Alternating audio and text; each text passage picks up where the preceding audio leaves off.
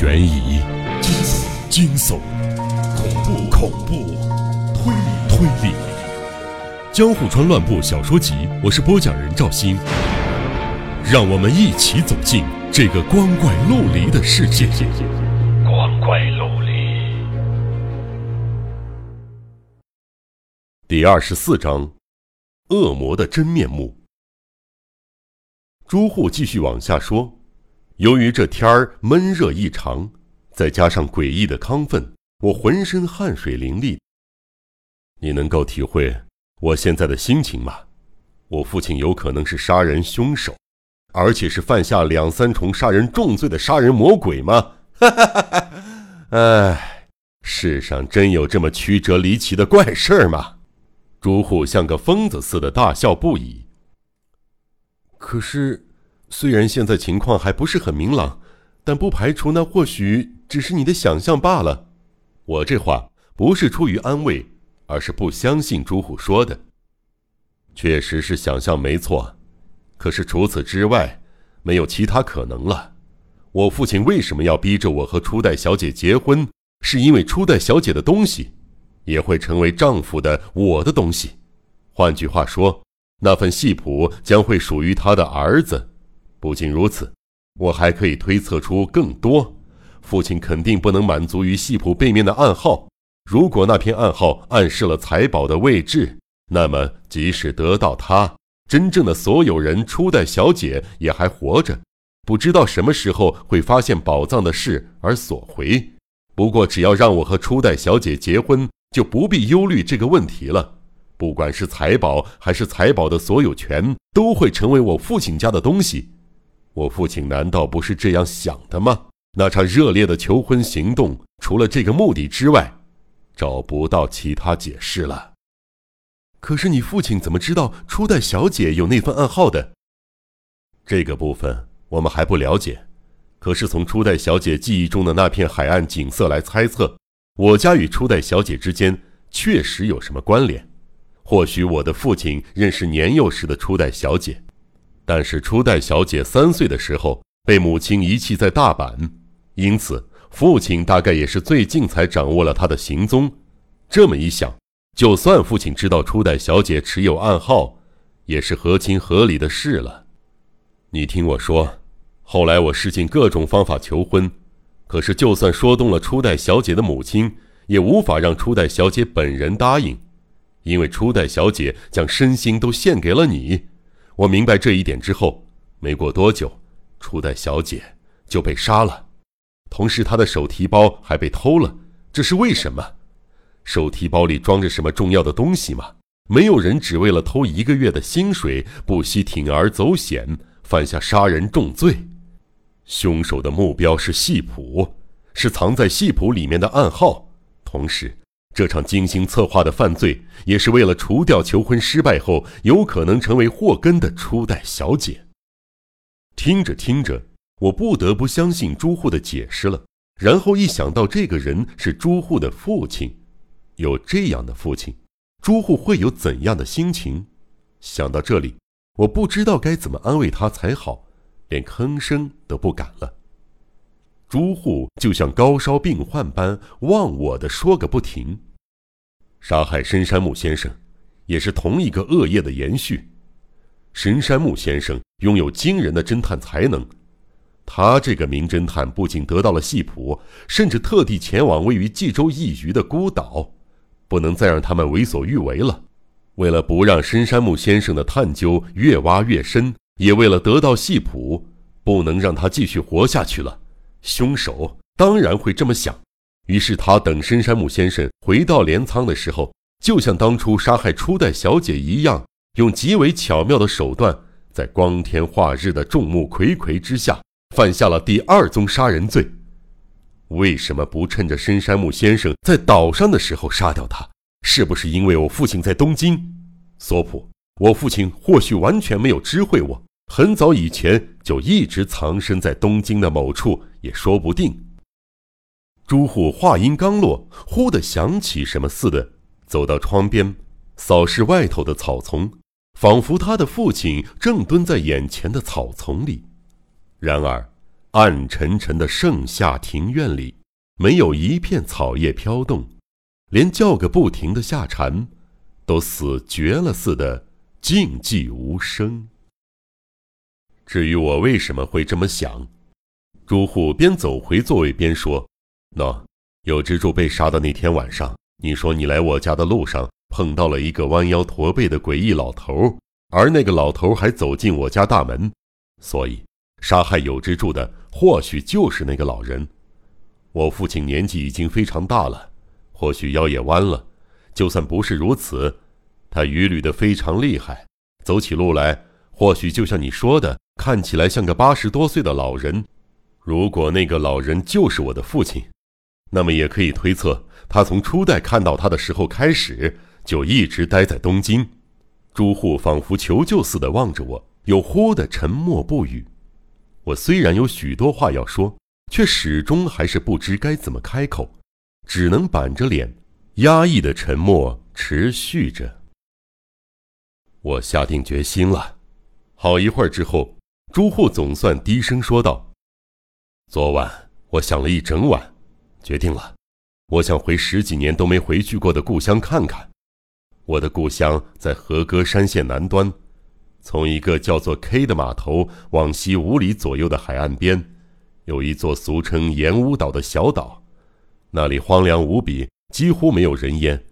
它就是过去初代小姐居住过的，现在囚禁着那对古怪连体人的孤岛。”我父母的家就在那里，不过老实说，我原本不想再回去了。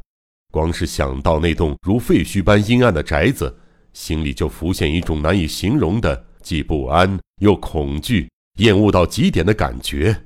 可是这次我想回去看看。朱户的脸上浮现下定决心的凝重神色。以我现在的心情，我想这么做，没有其他办法了。心里藏着这么可怕的一念，连一天都没办法静下心来。我要等我父亲回到岛上，不，或许他早就已经回去了。总之，我要见我父亲，问个水落石出。可是，光想象就觉得可怕。如果我的推测成真，我父亲就是那个心狠手辣的杀人凶手的话，啊，我该如何是好？我是杀人凶手的孩子，被杀人凶手养大。用杀人凶手的钱念书，住在杀人凶手为我盖的屋子里。对了，如果我父亲真是凶手，我就劝他自首吧。无论如何，我都要说服我父亲。实在不行的话，就毁掉一切，断绝这邪恶的血脉。只要和我与吕父亲来个同归于尽，一切就了结了。可是，在那之前。我有非做不可的事情，也就是寻找戏谱的真正持有人。戏谱上的暗号已经夺去了三条人命，它必定具有莫大的价值。我有义务将它交给初代小姐的亲人，就算只是为了替父亲赎罪，我也有责任找出初代小姐真正的亲人，使他们幸福。回岩屋岛看看，或许也可以找到某些线索。不管怎么样。我已经决定明天离开东京，索普，你怎么想？或许我太亢奋了，你可以用你局外人的冷静头脑评判一下我的想法吗？朱户说我是冷静的局外人，可是我一点儿都不冷静。胆小的我实际上比朱户更激动。我听着朱户不寻常的心里话，一方面虽然同情他。一方面却也因为初代的仇敌真面目逐渐浮出水面，想起因为忙于杂事而暂时忘记恋人死的那么悲惨的事实，世上独一无二的珍宝被夺走的恨意，又化为火焰在我心中翻腾。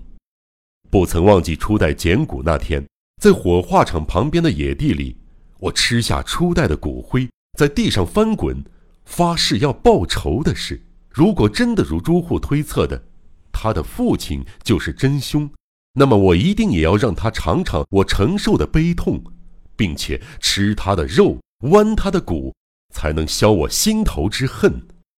仔细想想，父亲是杀人凶手，朱户也实在不幸。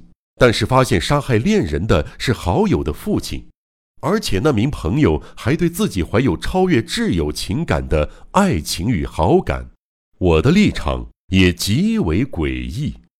带我一起去吧，公司那里就算被辞退，我也不在乎，旅费我会想办法凑出来，请你带我一起去吧。我冒出这个念头，并立即诉诸语言。那么，你也认为我的想法没错，可是你去是为了什么？朱户只能想到自己没有多余的时间和精力体察我的心情。我的理由和你一样，我要去确定初代小姐的仇敌是谁，还有我要找出初代小姐的亲人，把戏谱还回去。那么。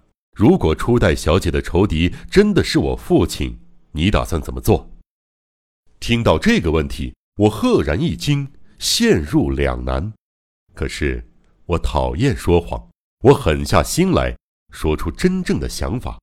那样的话，我也只能与你划清界限了。然后，难道你想效仿古人的复仇方式吗？我现在的想法还很模糊。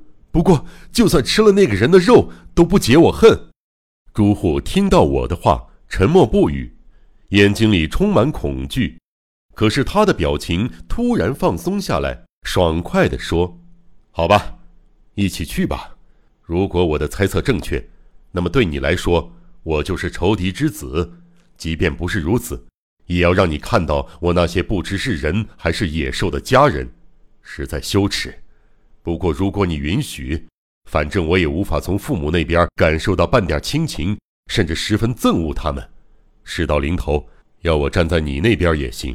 如果是为了你和你心爱的初代小姐，别说是亲人，我连自己的性命都可以舍弃。索普，我们一起去吧，然后合力找出岛上的秘密。”朱户说道，眨了眨眼睛，下一瞬间已经用笨拙的动作握住了我的手。